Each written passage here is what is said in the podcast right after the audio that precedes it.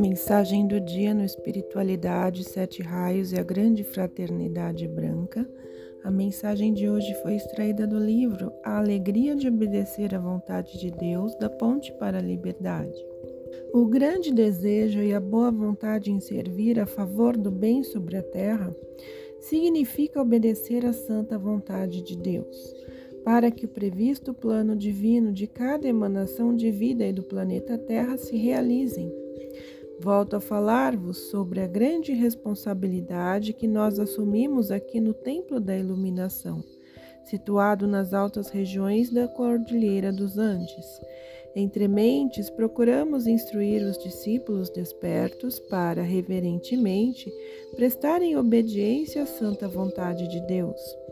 em toda a sua amplitude, reconhecendo e aceitando confiante e atentamente o contexto das instruções ou ensinamentos que desde séculos vêm sendo dados às civilizações passadas. Estas instruções, ainda hoje, são tão válidas como nos dias em que foram apresentadas pelos seus mestres,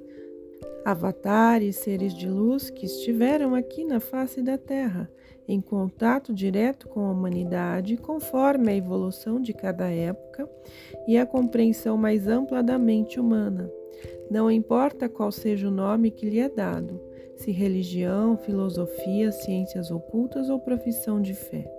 A maioria dos seres de luz trabalha no reino interno, mantendo acesa a chama da iluminação cósmica. Quem estiver apto com mente aberta, em harmonia consigo mesmo, vibrando intensamente com o desejo de fazer a santa vontade de Deus, somente a vontade de Deus, então automaticamente, será um dos escolhidos para ocupar cargos de grande responsabilidade em qualquer campo de atividade. Contudo, repito, se souber permanecer dentro de um estado de pureza espiritual, mantendo-se inabalavelmente firme no alto da montanha ou consciência cósmica, realizando e concluindo perfeitamente a sua tarefa, que, unida às outras tarefas, contribuirá na formação de um gigantesco momentum da santa vontade de Deus, que venha a ser a expansão da luz no mundo. Deus Meru e Deus Ameru. Discípulos, aprofundai-vos na contemplação do lótus azul, símbolo do santuário do Deus Himalaia, que além de concentrado foco de luz da sabedoria e fé iluminada, encerra em si a santa vontade de Deus. Eu, Manu da quarta raça raiz, continuo perseverantemente a executar a minha tarefa conduzindo os filhos do homem pertencentes à onda de vida das antigas civilizações asiáticas, africana, australiana e ilhas do Pacífico, que se encontram em estado evolutivo, até a contemplação de seu aperfeiçoamento físico, mental e espiritual, conforme os ditames da santa vontade de Deus para que esta vontade se perpetue dentro do menor espaço de tempo que ainda resta, devido à aproximação de um novo ciclo cósmico, eu convoco a todos os sinceros discípulos da grande fraternidade branca para auxiliar na conclusão a vitória na eterna luz, as emanações de vida da quarta raça raiz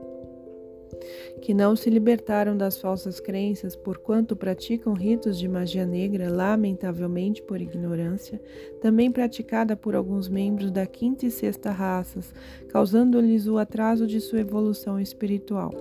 Para tanto, cabe a cada sincero discípulo e àquelas pessoas que desejam colaborar no aprimoramento da quarta raça, pronunciar apelos adequados, visualizando a chama rosas a sobressair-se da chama trina localizada no coração de cada remanescente desta raça, para que a santa vontade de Deus se concretize, ascensionando a todos na luz. Com isso, haverá mais espaço neste planeta para a vinda da onda da vida de sétima raça, cujo Manu é o bem-amado Saintru. Obedecer à santa vontade de Deus em toda a sua amplitude é a razão de viver de cada filho do homem. Deus Himalaia.